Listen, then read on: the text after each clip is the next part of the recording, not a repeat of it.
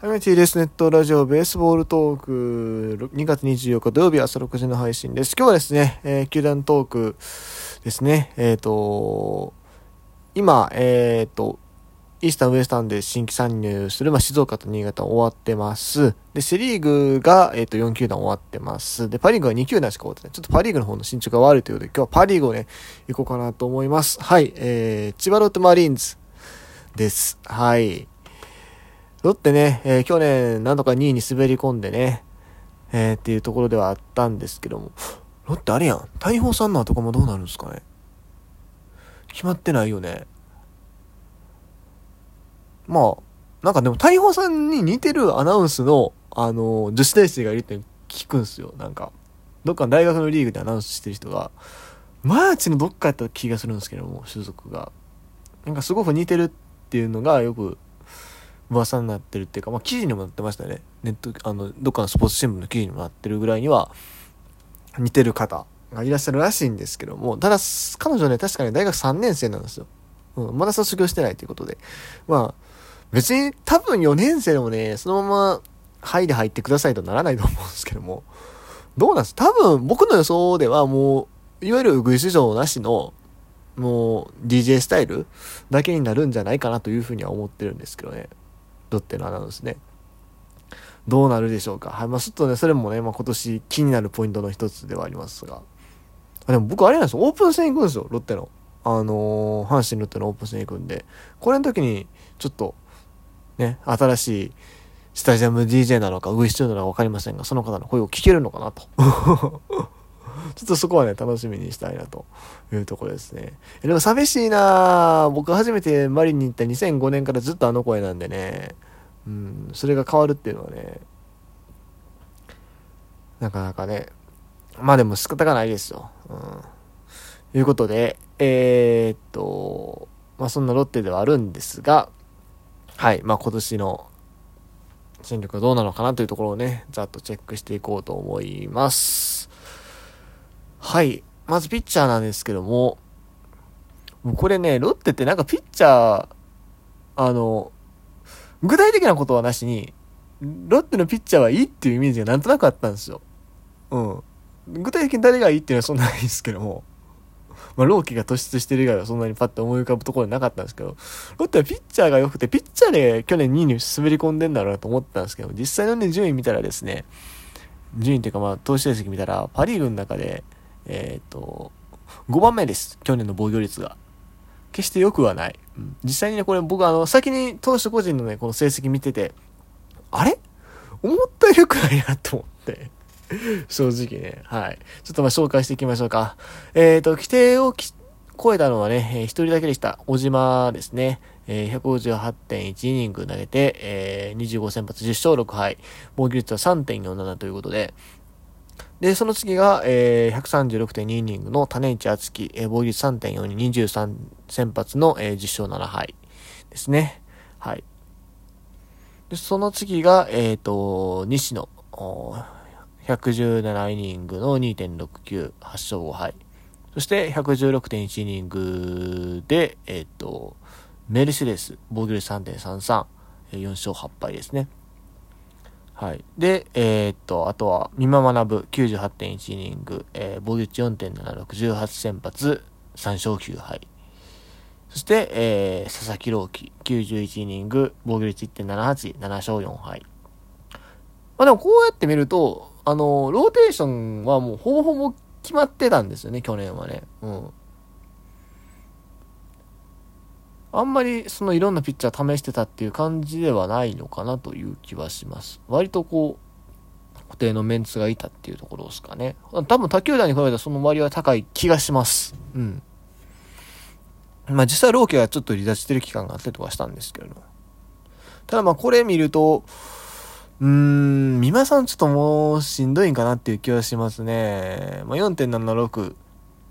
まあ6回3失点ぐらいやったら計算はつくんですけど、今6回3失点、うーんって感じじゃないですか。うん。で、西野も割とベテランなんですよね。もう、32、3とかそんなもんでしょうん。まあ、2.69っていう数字は去年はちょっとできすぎなんじゃないかという気がしなくもない。うん。逆にね、小島と種市はね、あ、防御率意外と高いんやなっていう。この二人マイナス0.5ぐらいいける気がするんですよ。防御率2点台後半ぐらいは。うん。小島はね、いい時はいいんだけど、なんか、炎上してる時にすごく炎上してるイメージがあって、多分それで防御率高いんでしょうね。違うかなうん。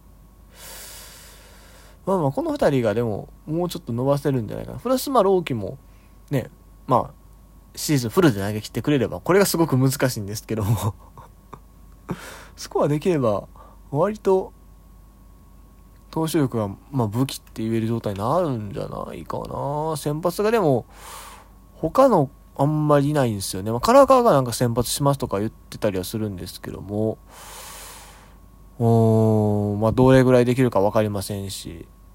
で、カスティーヨ去年9先発が抜けてますと。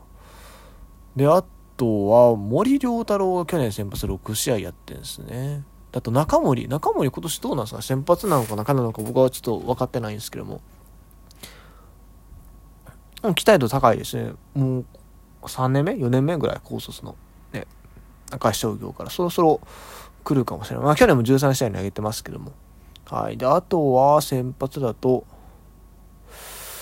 元前がね、ちょっとね、怪我しちゃったんでね、難しいんですが、あまあでも外国人の選手も取ってますし、うん。まあまあ、ででも先発、ある程度枠埋まってるけど、まああと2枠ぐらいが争いって形かな。めまあメルセデスも、まあメルセデスも入ってくるから結局見物枠だけかな、とりあえず明確に争いになるっていうのは。うん。まあでも多分そこも開幕の時やったらね、外国人使うやろからね、一旦決まりみたいな感じになるんかもしれないですけども。で、リリーフが、増田がちょっと去年は割と救援失敗が多かったのが2勝5敗ところなんで、36セーブ上げてますけども。で、えー、最優秀リリーフのこのペルトモが抜けたいうこともあって、まあ運用が難しい。まあでも移籍組のね、あのリリーフピッチャーが割とよくやってくれてるところではあるんですが、じゃあ今年も同じように西村が防御率1.25残せますかって言われると結構怪しいでしょうし。うん、まあここまでいかんでしょう。まあ2点台前半ぐらいであるかもしれないですけどね。沢田がでも去年良かったし、沢田まだ伸びる気がするんですよね、正直。うん。今年いいってちらほら聞くのは鈴木翔太とかですけどね。もう、ドラフト1位で入って4年目ぐらいになるのかな、そろそろな。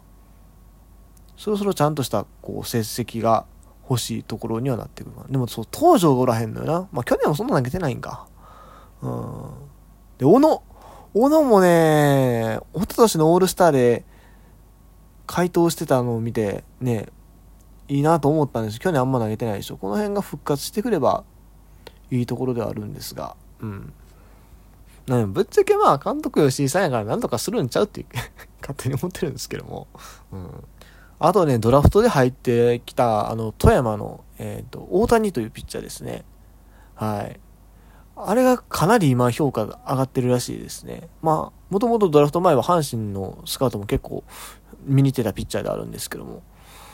ね、あのー、中継ぎで使うつもりやったけども、先発させてもいいかもみたいな話に今なってるらしいんでね、この辺がどうなるのかっていうのはちょっとまた楽しみではありますが、はい。まあ、でもピッチャーは吉井さんやからなんとかするでしょう、と いうことで、バッターですね。ここバッターもみんな覚醒すれば覚醒すればなんですよね。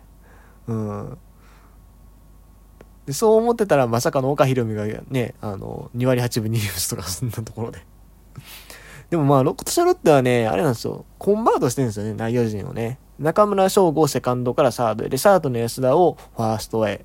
えー、で、えっと、ショートは友杉と茶谷で争うんかな？みたいな形でですね、割とコンバートしましたと。はい。で、まあ、それがまあ、吉と出るか、京都出るかってとこもあるし、まあ、それによってまあ、そうですね、まあ、中村翔吾とか、まあ、安田はまあ、一般的に見れば、守備の負担が軽減されるポジション、前のポジションよりは軽減されるポジションになるので、その効果が出てくるのかなってところはね、ありますし。あと、外がね、入りましたから。あ外どうなんかな 難しいよね、外ね。うん。やっぱり、ホームランを取った頃から比べてだいぶ落ちてるんです成績がね。うん。でもわかんない。環境変えたら伸びるパターンもあるんかもしれんけども。僕はや、まあやっぱり過度の期待はしちゃいかんところかなとは思ってます。うん。いうところで、個人的に期待してる選手ちょっと挙げたいんですけども、まあこれもずっとロッテではこの選手が好きですっていう話はしてるんですけども、やっぱり和田幸四郎ですね。うん。